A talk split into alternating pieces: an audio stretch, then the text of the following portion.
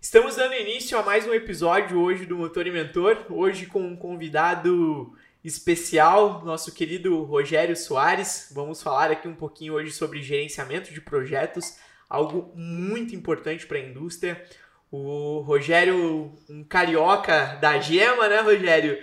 Mas morando aqui em Curitiba já há 22 anos, engenheiro de telecomunicações aí, é, mais de 20 anos né, de, de experiência em posições globais na área de projetos e possui um MBA na área, mais diversas outras formações. Inclusive é atualmente professor né, da pós-graduação de Engenharia Ágil de Projetos. Engenharia Ágil de Projetos na Universidade Federal aqui do Paraná. Então é um nome de referência aí. É gerente atualmente, né? Gerente de talentos para a área digital de combustível, combustíveis e lubrificantes no mercado, trabalhando numa multinacional de, de nome aí, então com uma grande atuação, muito sólida carreira.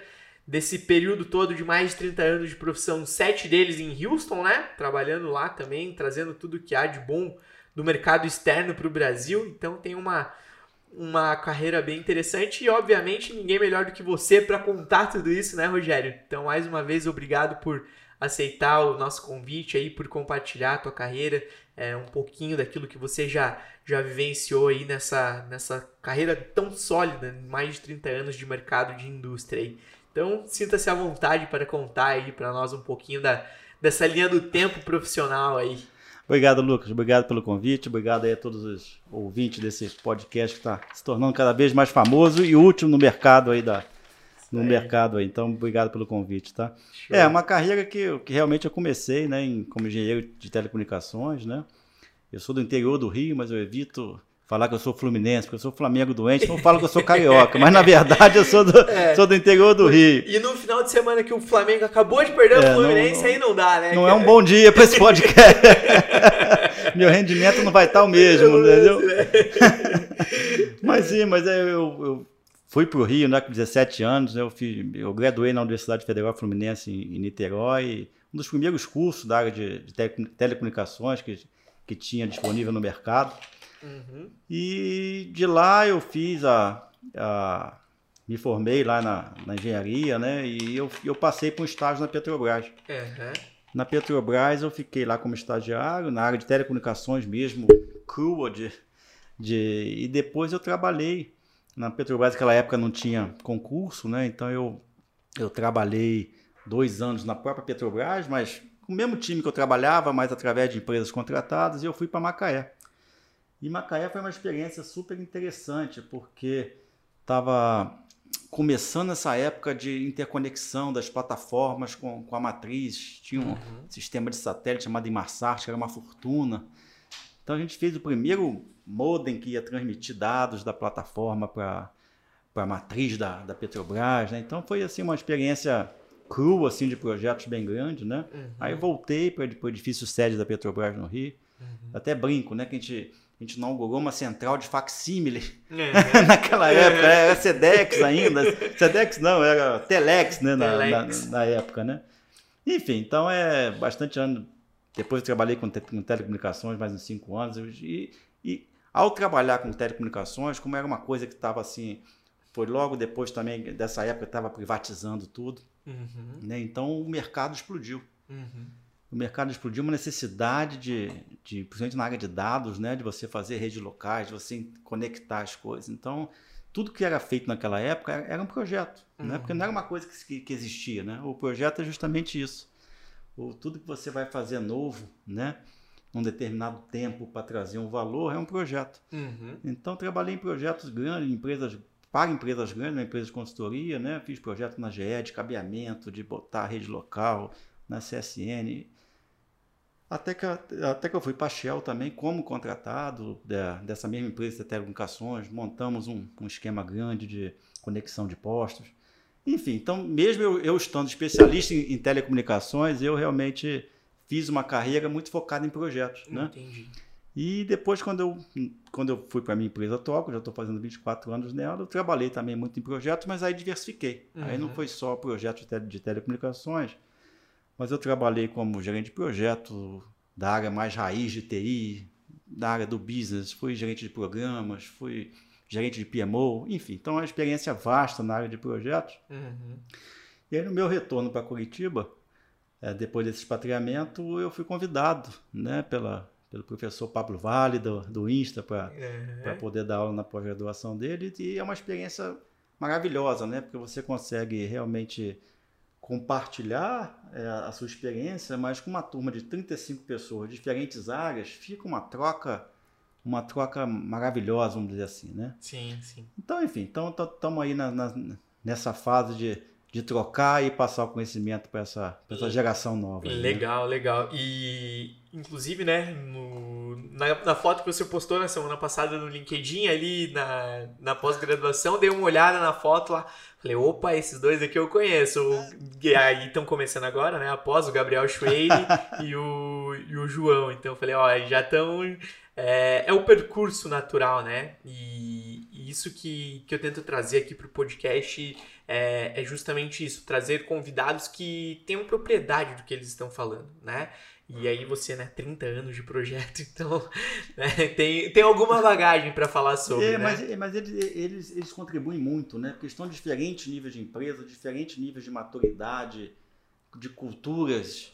Então, é, faz uma mescla boa e a gente tenta, como eu falei na primeira aula, né? Eu tento, eu tento alinhar, né? Uhum. Tento alinhar, tento fazer que todo mundo esteja mais ou menos no mesmo parâmetro. Uhum. Porque aí minha minha matéria praticamente é a primeira, meu módulo, e, e, e prepara eles para esses dois anos que eles vão ter pela frente, Pela né? Mas frente. são, são pessoas maravilhosas. Legal, show de bola. E me conta aí, né? Tem essa, essa diferença entre os agilistas, o, o- o gerente de projeto. que, que história é essa? Conta aí pra nós, que tem uma rixa meio grande aí, fiquei sabendo, né? Tem. Na, na primeira aula, eu, eu, eu me- depois que eu, que eu falo sobre mim, eu falo, peço cada um se, se apresente, conte um pouquinho da onde trabalha, da sua história, né? Uhum. E aí eu peço para levantar a mão, né? Quem é agilista, levanta a mão. O pessoal estufa o peito, né? Uhum. E aí depois, quem é gerente de projeto? Raiz, eu falo raiz ainda para Uhum. levanta a mão. Aí, tipo assim, de- numa turma de 35, a gente vai ter uns 5 raiz projetos, uns 5 uns cinco raiz agilistas, vamos dizer assim, né? Uhum. E aí, pessoal, aí a primeira coisa que eu faço, eu falo, vem, vem aqui, um, um- cada um dá mão para cada um, porque vocês têm que trabalhar junto. Né? Não, não existe gerente de projeto que não pense em uma, de uma forma de agilidade, e também não existe o a- aquele agilidade. Não existe aquele a pessoa, o agilista, que não, que não saiba nada sobre gerenciamento de projetos, né? Ou sobre alguns. sobre risco, né? Você não, você não consegue fazer, botar nada em, em prática. Né? Então a primeira, minha primeira aula é justamente disso. Né?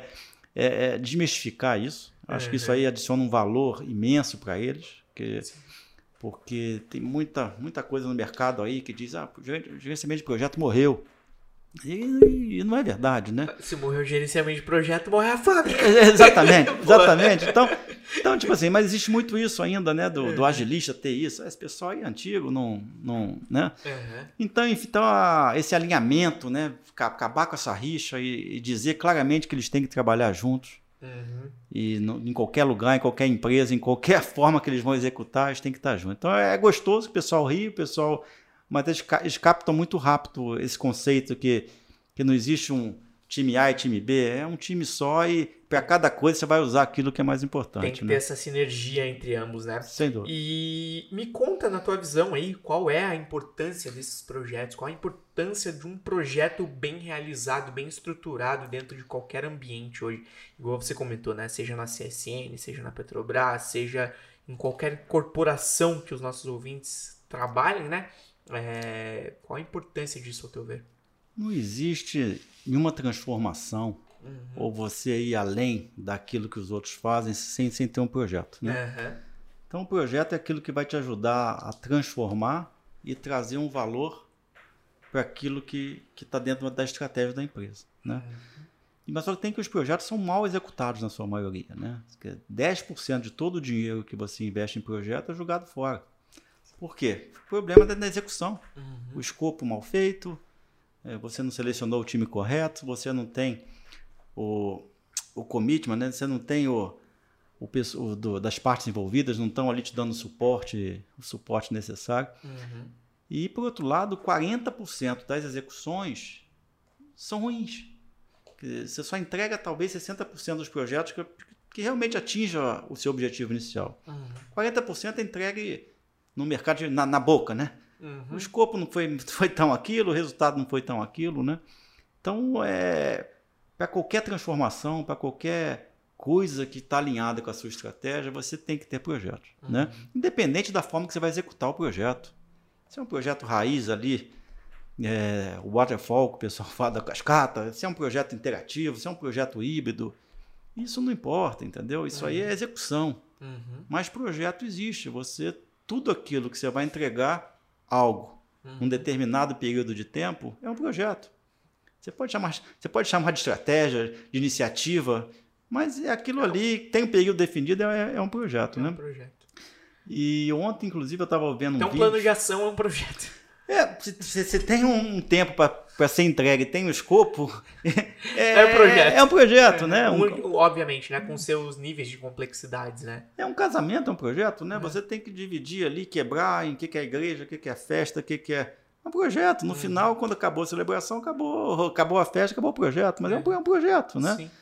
Então, é para você. Ontem eu estava vendo o, o Ricardo Vargas, um, um gerente de projetos mais famoso aí do Brasil, que foi parte do board do PMI, ele, tava, ele, ele fez um desenho, né, que, onde diz, né, tudo que está aqui dentro desse, desse círculo aqui, né, são coisas possíveis de realizar. Uhum. Tudo que está fora é impossível. Então uhum. o projeto fica na área do possível. Mas só que tem que o projeto estar tá sempre na borda ali. Porque ele sempre, no mundo de hoje, ele tenta fazer um passinho a mais na direção do impossível. Uhum. E é justamente isso, né? Como você cria uma ideia nova, né? Um Airbnb, né, um Spotify, uma Netflix, é porque o pessoal foi foi um pouquinho acima do, do que todos conheciam, né? Subiu a régua, né? Subiu a régua, exatamente isso. Então é projeto, independente do nome que você dê para ele, você não faz nada sem projeto. É, né? é, você já respondeu parte da minha próxima pergunta aqui, né? Que seria qual a metodologia é, qual a melhor metodologia, né? E aí você já falou, né? Melhor não tem a melhor, tem aquela que funciona para o momento, né? E funciona, está muito ligado com a cultura da empresa também, né? Uhum. Se quiser, a metodologia que você vai implantar, entregar aquele valor. Hoje em dia a maioria é híbrida, né? Você tem parte que você, você não tem muito como fugir de, de fazer o tradicional, porque né, é peça a peça, vamos dizer assim. Uhum. Mas nesse mesmo projeto tem muitas, muitas áreas que você pode botar qualquer framework qualquer metodologia ágil, né, que tem mais de 80 no mercado. Uhum. Então isso aí é muito definido pela cultura da empresa, né? Entendi. Então por isso que eu falo, não adianta brigar o agilista com o gerente de projeto, né? Depende, depende, dependendo da sua empresa, o nível de maturidade da empresa, o nível de cultura da empresa, você vai ter um suporte maior para implementar a melhor forma de você entregar, hum, né? Legal. E, e, já que você citou, né, nesse híbrido, no, no agilista e no tradicional, se você puder dar uma breve explicaçãozinha da diferença dos três, aí o híbrido, obviamente, que é a integração do agilista com o tradicional, mas a diferença, a principal diferença tanto do agilista para o tradicional. É, eu, eu, eu, eu, eu vim da escola de projetos tradicionais, né? Qualquer tipo de projetos, é, você tinha aí o início, meio, fim, né? Uhum. E você tinha as entregas e uma entrega ia, ia dando para outra e você ia avançando, avançando no seu projeto. Um projeto tradicional que vai como se fosse uma escadinha, tem algumas coisas que você faz em paralelo, né? Uhum. Mas o conceito mudou quando você viu que o mercado, com o mercado veio todo esse conceito de, dos 12 princípios de ágeis, né? Isso aí foi transformando, começou mais no desenvolvimento de código, né? Mas esses conceitos foram se ampliando e virando uhum. para qualquer coisa da vida. Então, o conceito que veio mais com as metodologias ágeis foi preciso entregar valor mais rápido. Uhum. O mercado muda tanto uhum. que eu preciso entregar valor mais rápido, né? Então, eu não preciso fazer, você tem, você tem um, um pacote de software para entregar, não precisa esperar fazendo. Antigamente você esperava tudo para ser feito, para você treinar os usuários, para você fazer um manual de treinamento, né? Uhum. Hoje em dia não. Será que eu não posso entregar isso aqui para ele cadastrar o cliente, pelo menos? Para ele já ir testando. Uhum. Enquanto isso, eu vou botando um módulo que é um módulo de report que vai tirar e imprimir o report. Você vai construindo aos poucos, estou dando um exemplo simples para facilitar. Mas é, você vai, você vai entregando valor ao usuário aos poucos e vai engajando o usuário no seu desenvolvimento. Uhum. E vai dando uhum. feedback, vai alimentando, entendeu? Uhum. Mas antigamente não. Realmente, antigamente, um projeto de entregar um pacote de software, você praticamente tinha que esperar acabar todo, testar exaustivamente para depois dar um treinamento e entregar. Entendi. Então, um exemplo. Mas hoje em dia, que é difícil você ter no mercado projeto tradicional, é, tradicional, waterfall. 100%, né? É, é muito difícil. Uhum. Tem construção civil e tudo, que é mais difícil, né? Mas tem ali no meio do projeto tem entregas que são, que são ágeis, né? E, e, também é difícil, quer dizer, apesar da cultura da empresa, tem, empresas mais modernas, startup, usam realmente só, só as metodologias ágeis aí, porque são empresas também mais ágeis. Uhum. Né? É, é, o errar rápido e o consertar rápido. Né? Exatamente, né? mas o, nas empresas, vamos dizer, mais tradicionais, o híbrido é o que tem mais imperativo, né? imperando. Né? Tem, você, tem, você tem as suas prioridades, as suas estratégias, e você vai quebrando aquilo. Esse componente aqui é mais um pouco mais tradicional, esse componente aqui é mais ágil, mas a estratégia como um todo você pode chamar de um projeto. Um projeto. Até porque, Rogério, agora que você me falou isso, eu acredito que é uma, uma frase antiga e, e, sendo, e conservadora, digamos assim, né? Muito real. É, a gente errar é humano, né? Persistir no erro é burrice certo? E um projeto, hoje, você me falando, né, tem essas empresas que trazem o tradicional, trazem o agilista. Por quê? Porque já possuem aquilo que você falou, né, a importância dos dados anteriores, né? Hoje a gente está falando aí blockchain, enfim, muitas tecnologias, muito, muito, muito estudo de dados, essa ciência de dados que, que nos permite tomar essas decisões do que, ser, do que utilizar naquele momento, né? Então, se a gente sabe que é em determinado, igual você falou, em determinada fase do projeto, se o agilista é mais viável do que o tradicionalista, por que, que eu vou manter o tradicionalista? Exatamente. Isso está bem, hoje está bem enraizado, né? Isso uhum. aí, a cultura está indo para esse lado, para esse lado. E o mundo, quer dizer, a facilidade de você implementar metodologias ágeis é que você, como você falou, você, você pode errar mais, você erra mais rápido, aprende mais rápido e com certo rumo, né? Uhum. E nesse mundo, né, que a gente chama de mundo VUCA, né, que é um mundo de muita volatilidade, muita mudança. Uhum. Se você não for, se você não for rápido e, e mudar o seu foco, você a empresa se perde, se né? Perde. Então a pandemia foi um bom exemplo, né? Foi chama de em inglês de disruption, né? Uhum. Você quebra o mercado, você quebra o jeito que você trabalhou. Se você não se reinventar rapidamente, né? Eu estava olhando esses dias que ó, sobre a Olist, né? Que é um, uhum. uma, startup uma das, curitibana aqui, né? É uma, uma unicórnio de uhum. Curitibana, a terceira unicórnio curitibana. Ela ajudou na época da feirinha do Largo da Ordem. Olha Imagina só. aquele mil barraquinhos ali trabalhando. Eles lá, acho que em poucos meses, fizeram tudo online. Olha só. Para o pessoal. Eles têm a plataforma deles, né? uhum. né? Para todo, cada um tinha uma barraquinha, tinha ali o seu, onde as pessoas poderiam comprar, entregavam em casa. Conseguir viabilizar para o pessoal. Uhum. Então, quem não se reinventou nessa pandemia, né? É, enfim, então, e projetos também. Quantos projetos não estavam no ar que tiveram que ser cancelados, ou mudar do escopo, ou mudar da forma de fazer? Uhum. Então, é, é, agilidade traz isso, né? Traz que você pode se adaptar e mudar mais fácil e, e mudar o rumo, que é o mais importante. Porque no mundo de hoje, você vai.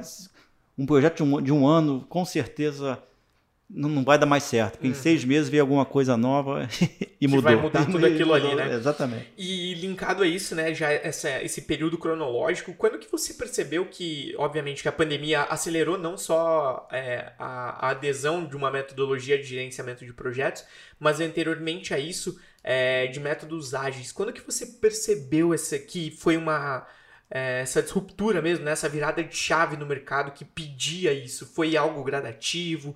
Teve um marco histórico? Como é que foi durante a tua, tua carreira que você viu isso acontecer? Eu, eu, o que eu vi é que normalmente você você tinha uma lista grande de coisas para fazer, uhum. iniciativas para fazer, e você não tinha recursos, pessoas suficientes, nem. Então você tinha que saber priorizar, né? O que, uhum. que eu vou fazer primeiro, né?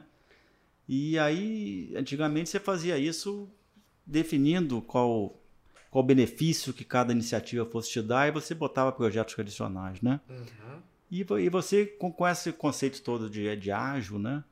É, eu fiz curso na área de Safe. Safe é um dos, uma das metodologias bem grandes uhum. que... Você falou que são mais de 80 é, no ágil hoje, né? No, no ágil tem mais de 80, né? O, o Safe está no, tá no nível que tem... Talvez você pode implementar de várias, de várias formas, mas Entendi. é uma forma que você tem vai lá... subdivisões. Lá do nível de portfólio de, de, de gerencial até o nível da entrega e como se fosse uma máquina, eu chamo de máquina de moer carne. Você uhum. vai entrando com as prioridades, o time vai executando ali, né? Uhum. Então você vê que você, você, você percebe que, que você consegue realmente priorizar melhor e entregar mais rápido, fazendo implementando bem essas metodologias, entendeu? Uhum. E eu fui exposta a ela, talvez há uns seis anos atrás, quando eu fiz um curso de, justamente do SAFE, né, que é o Scale Agile Framework. Né, quer dizer, um, é uma metodologia que hoje está tá no mercado aí, não é barato você fazer certificação, você culturalmente você montar times, uhum. é, tribos, squads e, e, e, uma mudança de e uma mudança, como eu falo no meu curso lá, né, uma, é uma, é uma mudança de mindset muito grande gerencial, né? Que antes o gerente antigo ele tinha aquela verba dele para fazer dele ou dela para fazer aquele fazer, eu tenho aqui 2 milhões que vou fazer meus projetos. O outro gerente da mesma área também tem dois, vou fazer os meus. Uhum. Mas estavam pensando só na só neles, só, só, nas áreas. Uhum. Agora uhum. não, agora você vai agrupar aquilo tudo ali. Se o projeto, você pode ter dois, teoricamente você não tem mais 2 milhões, agora você tem 40 milhões, onde os 40 milhões vai ser realmente gasto. Uhum na, naquilo que vai trazer mais valor, não para o seu grupo, mas para a organização ou, ou para a sua suborganização inteira. Né? Uhum. Então, isso, isso, isso é uma, uma, uma, uma, forma muito eficiente né, de você não só gastar o dinheiro, usar os recursos limitados de uma maneira de uma maneira consciente, uhum. né? E, e, ao, ao, mesmo tempo inteligente e ao mesmo tempo entregando valor, né? Uhum. A cada, a cada três meses ali, a cada duas semanas, três meses, você vai entregando valor. Então uhum. isso aí, isso aí realmente que, que, que foi a mudança, né? Que, que, quando quando o Agile saiu só dos princípios, né? Mas foram, foram realmente vendo como, como, como, como isso pode ser implementado nas empresas, né? Mas de novo, você não consegue fazer nenhuma mudança é, da forma de trabalhar de uma empresa se não for uma mudança cultural. Uhum. Isso tem que vir de cima para baixo. Uhum. Né? Então você tem que. O nível superior tem que estar ciente que vai começar a trabalhar dessa forma e todo mundo abrir mão dos seus recursos, porque agora são os times que trabalham e você não é mais o dono daquele recurso. Uhum.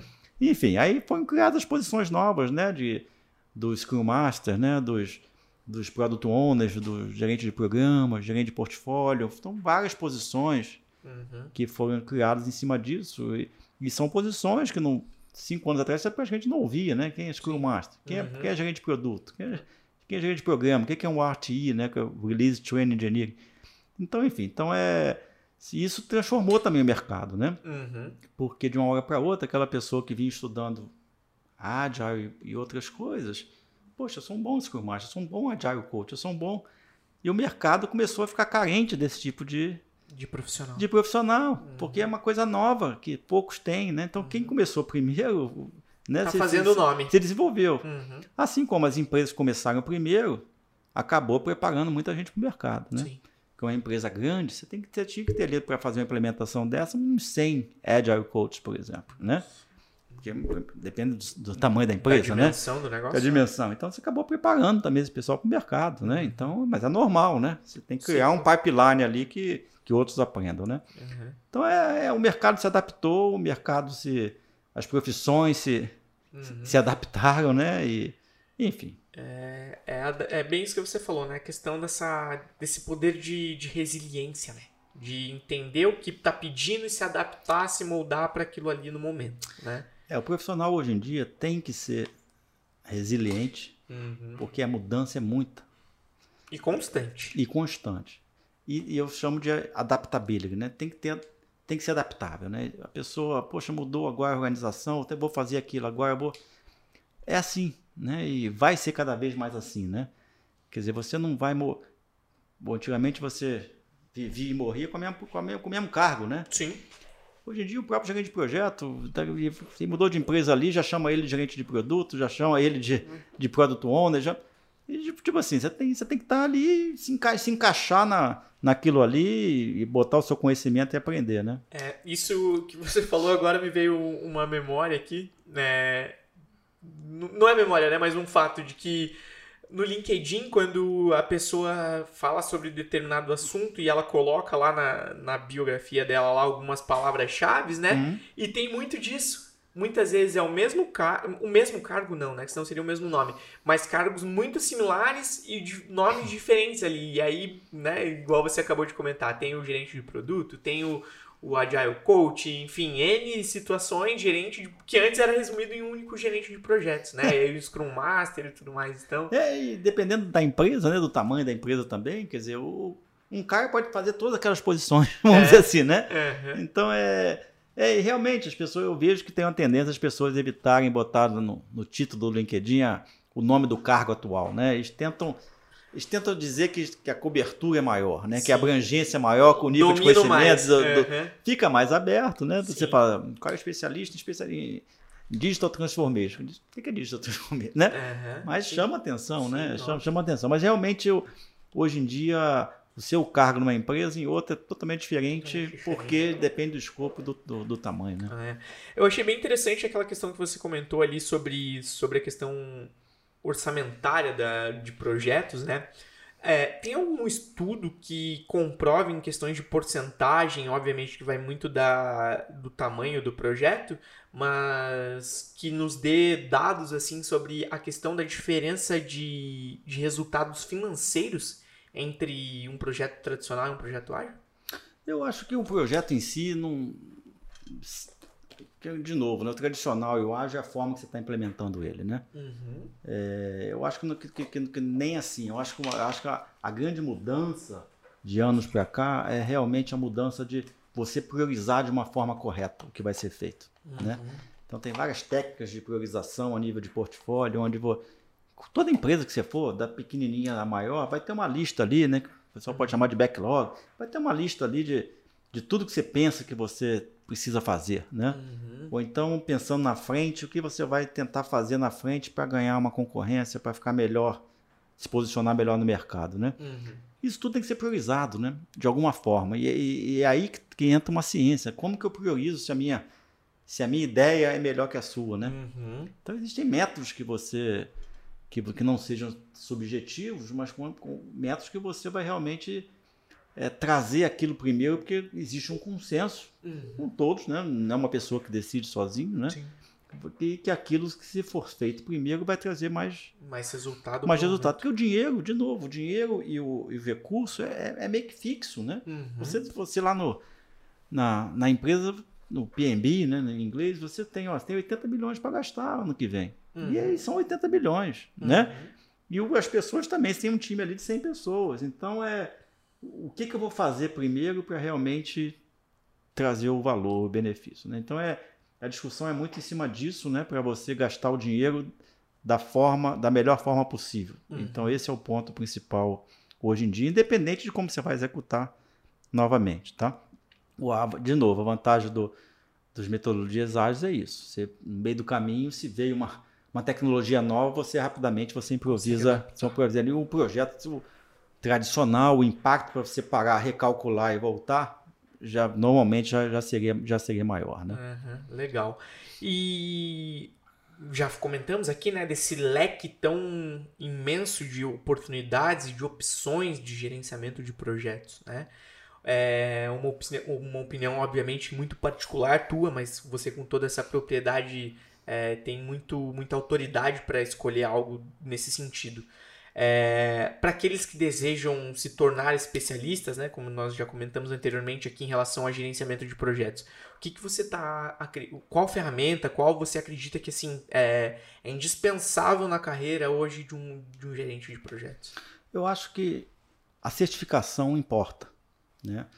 Você não vai subir na sua empresa por causa de uma certificação, né? Mas se eu for contratar um projeto, um gerente de projeto, eu, se, se a pessoa é PMP, que é uma das, uma das certificações mais famosas que é dada pelo PMI, que é o Project Management Institute, Uhum, você pelo menos sabe que aquela pessoa sabe a teoria, entendi. teve uma bagagem para poder fazer aquilo, que não é fácil você passar numa prova dessa. Tem que estudar quase uns seis meses para você passar, além de comprovar que você trabalhou X horas, X anos em projetos, né?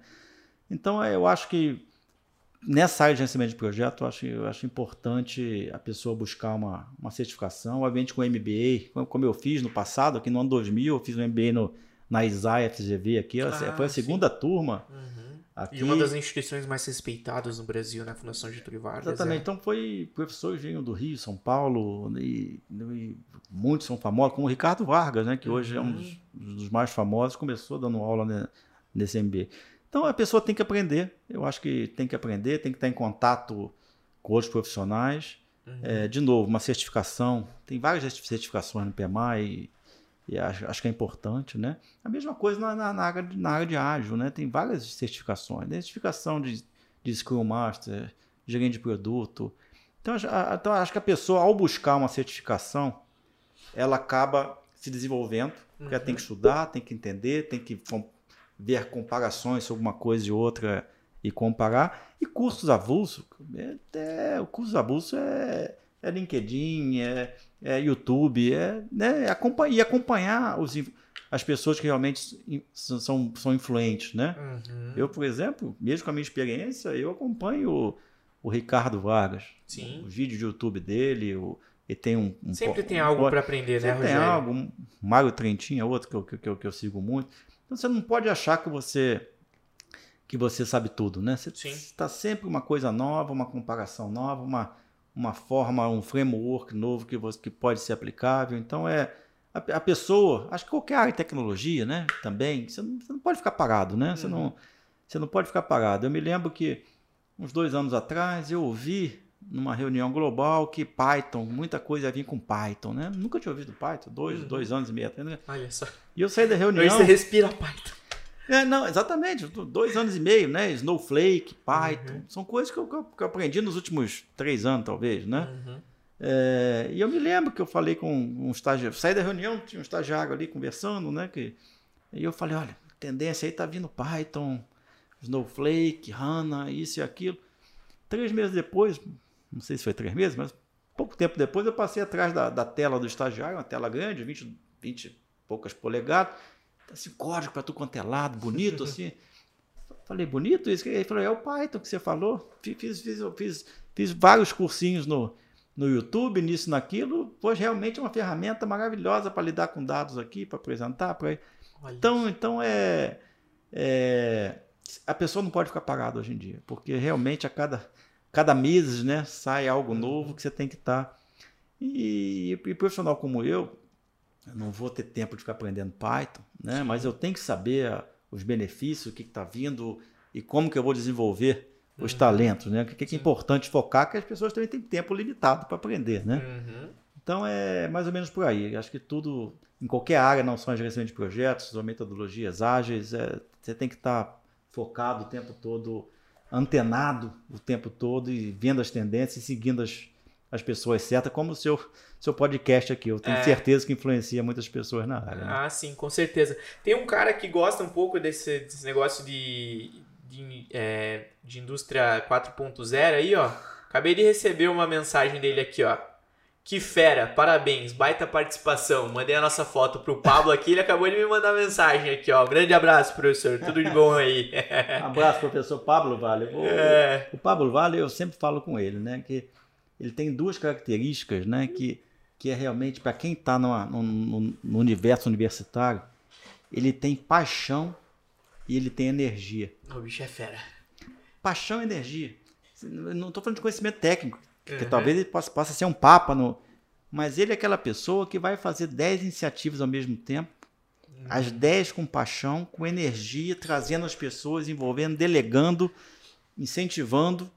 Então, realmente, isso no mercado é, é fundamental, né? Brilho nos olhos. Eu sempre falo, gente, brilho nos olhos, não faça sua, sua tarefa ali com por fazer, né? Brilho nos olhos. Sabe que antes de antes de você, nós estávamos gravando com a, com a Paola Schubert, né? Ela é uma LinkedIn Creator.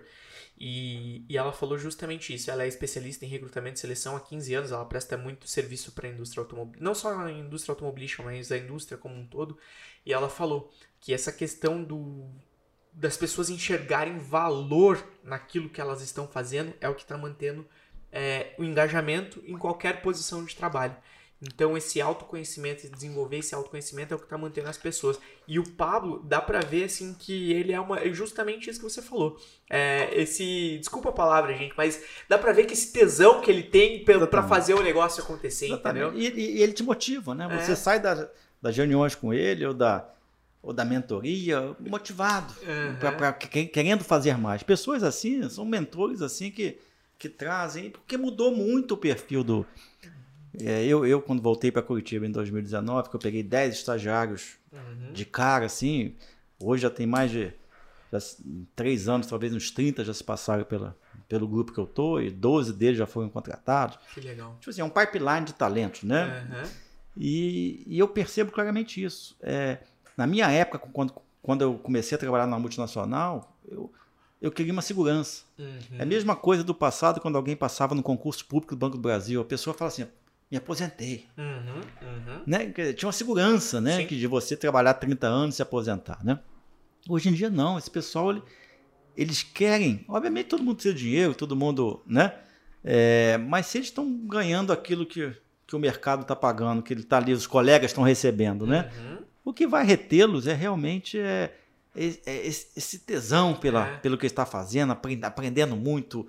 Eles ficam maravilhados né, de, de tecnologia nova e, e licença de tudo quanto é coisa cara, às vezes, né? Que você- uma empresa pequena não teria uma licença para você fazer um curso no PluralSalt, um curso no Coursera, Uhum. e, e, enfim, então é, eles se prendem muito por isso, pelo, pela paixão de estar ali, sabendo que eles estão aprendendo, que eles estão se desenvolvendo, né? Uhum.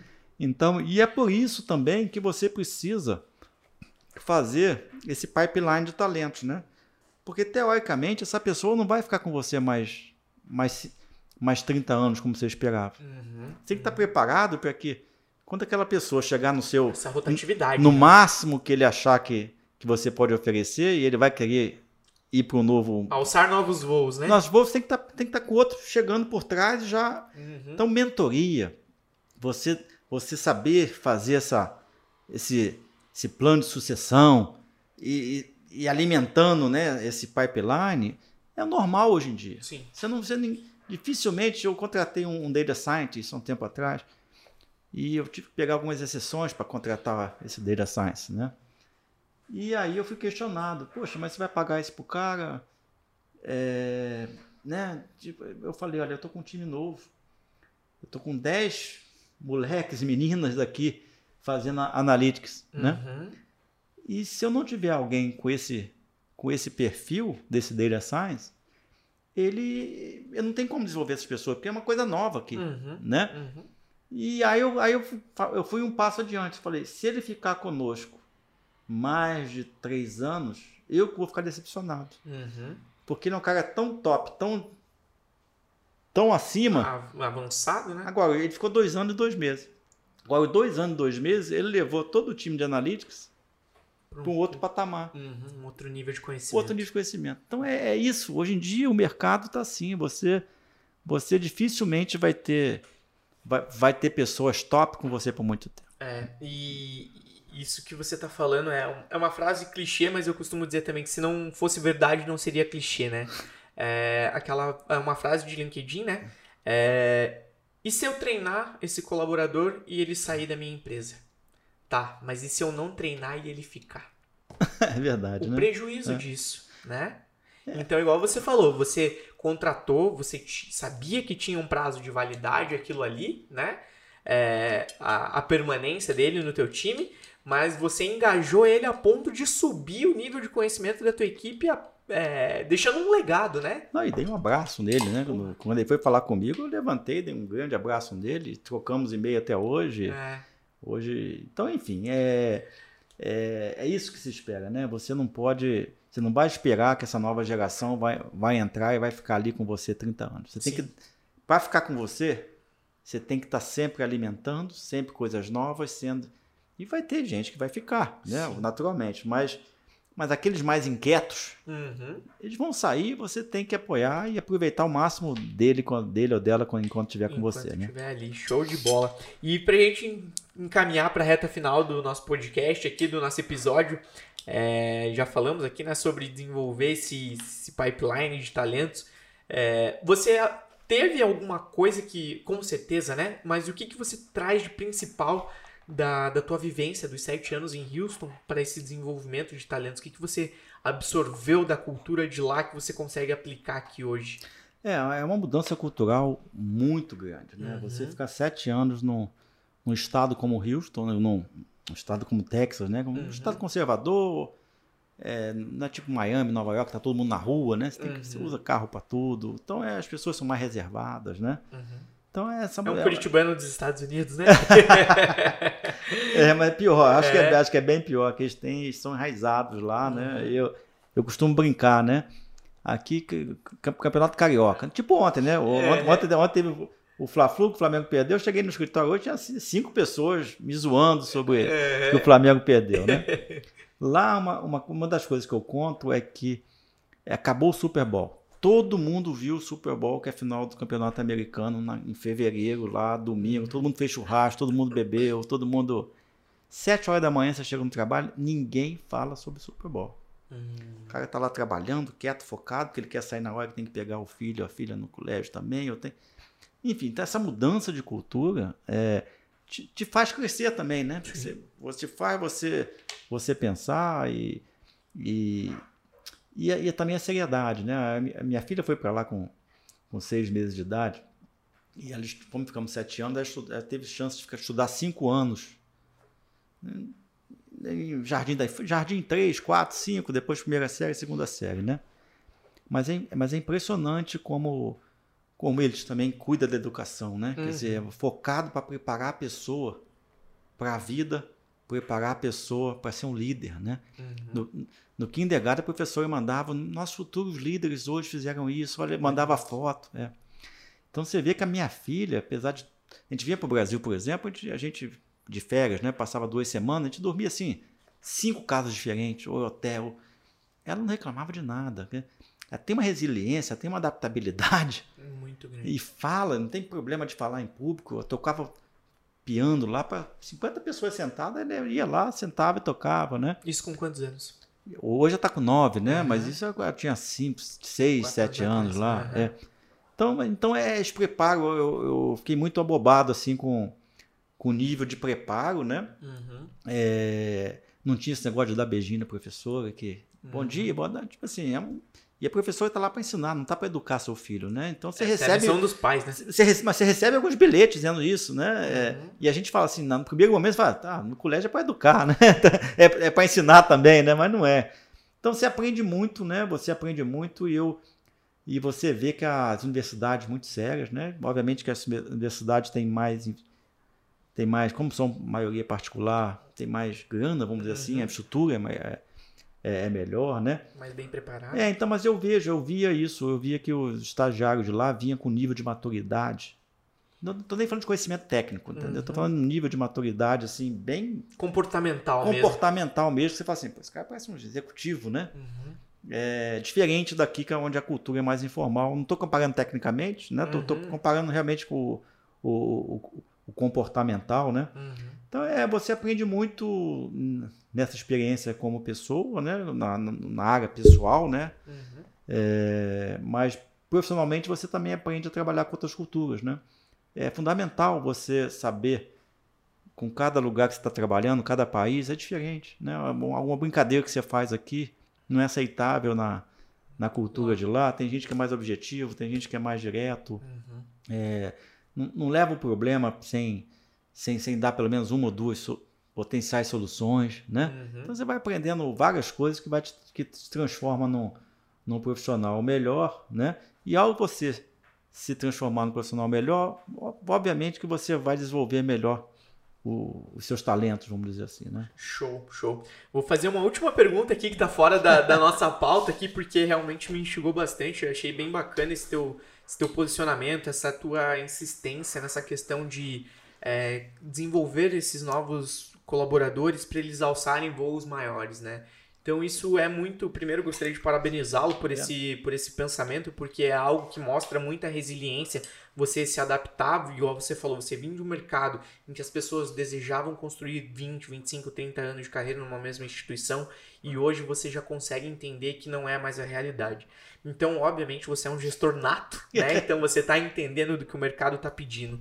O que, que você deixa para aqueles que desejam ser, é, ser gestores também como, como ensinamento né? de tudo isso que você já vivenciou, além dessa questão dessa adaptabilidade para o momento? É continuar aprendendo, né? Aprender. Continuar aprendendo não só tecnologias ou o que está vindo no mercado, as tendências, mas aprender a viver com esse novo mundo, com essa nova sociedade, né? Então, é, e ter em consideração a diversidade, né? Um time diverso, com pessoas diferentes, vai ser um time mais produtivo, você não tem a mínima dúvida sobre isso.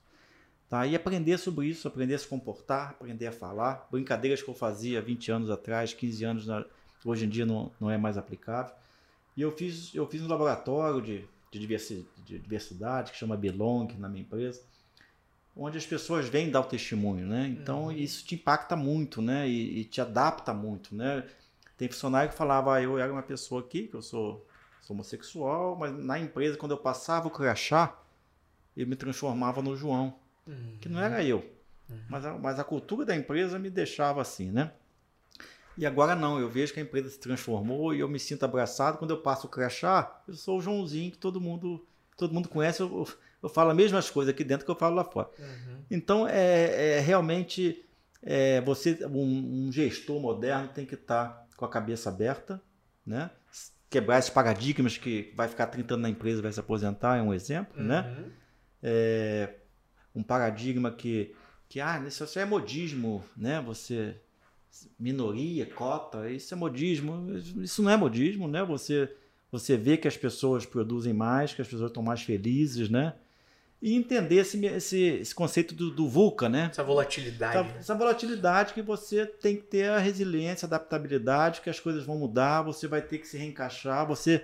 E tem que fazer não só o upskilling, né? O upskilling é você como, como que, que eu acelero o conhecimento das pessoas para que as pessoas realmente estejam preparadas para subir os, de, os degraus, né? Uhum. Mas o, o reskilling, né? O reskilling é você mudar realmente uma pessoa de área totalmente. Uhum. Porque aquela área dela ali, você sabe que daqui a um pouco ou vai acabar, ou vai ficar menor, a pessoa tem que aprender a ser Scrum Master, um exemplo. Uhum. Tem prazo de validade. E você dá ali para ela todo, todo o suporte, o treinamento para que a pessoa vire um Scrum Master da vida, né? Show. Então, é, isso é, isso é, essas coisas, qualquer gestor tem que estar muito antenado, e, e... Um, olho no pe... um olho no peixe, outro no gato, né? E a vantagem, né? Ao você estar tá exposto a, a pós-graduação como eu estou agora, você está ali com 35 pessoas bem diferentes. Imagino que não vem de currículo. Cultura, culturas diferentes. Não, uhum. culturas diferentes, Sim. pessoas de empresas diferentes, de, de, de, características diferentes, de formação diferente. Então você aprende na prática uma aula de diversidade só, só de dar uma aula dessa também. Então, então, um, um, bom gestor deveria estar mais envolvido também com essa parte acadêmica, porque te aprende muito também. Show, maravilha. Bom, Rogério, eu gostaria mais uma vez de te agradecer por aceitar o convite, de vir compartilhar Obrigado. uma parte da tua experiência aí, que eu tenho certeza que se pudesse a gente ficaria seis horas falando aqui, gente. Já foi, acho que já deu uma meia hora antes aqui do, no aquecimento, nos bastidores. O Rogério é uma pessoa sensacional, estou tendo a oportunidade de conhecer pessoalmente hoje. É, fui buscá-lo lá pelo LinkedIn, já tinha tido boas referências de colaboradores que trabalham com ele. Então, sei que na prática o negócio realmente é assim. Então, mais uma vez, Rogério, obrigado. Se você quiser deixar uma mensagem final para os nossos ouvintes aí, fique à vontade. Não, obrigado, Lucas. Obrigado, obrigado a você pelo convite, né? Sempre bom conhecer pessoas como você, jovens e que querem fazer algo diferente, querem não só aprender, mas também dar o, o give back para a comunidade, né? Isso aí, isso aí é fundamental. Então, parabéns a você pela iniciativa. Eu estava acompanhando também é, o, o Modern Mentor, né? Da, na, no LinkedIn, cheio de pessoas que, que eu admiro muito como referência, que faz parte disso. Então, agradeço muito, orgulhoso de estar aqui é, como sendo um dos convidados e, e a todos o seu público aí, fiel aí, agradeço aí, espero que tenham aprendido. E só me chamar lá no, no LinkedIn, acho que é só Rogério Soares junto. Eu sou tão antigo que, né, que deu para botar Rogério Soares na, na época, não tem número, não tem nada. E eu estou à disposição de todo mundo para bater um papo, tá bom? Show de bola. Mais uma vez, muito obrigado, Rogério. Um grande abraço. Obrigado. Bom, então vamos encerrando mais um episódio do Motor e Mentor por aqui, hoje com o Rogério, especialista aí em gerenciamento de projetos. E qualquer dúvida, como ele acabou de dizer, podem procurá-lo lá pelo LinkedIn, que tem muito conteúdo relevante lá. Um grande abraço e até a próxima. Tudo de bom. Um abraço. Valeu.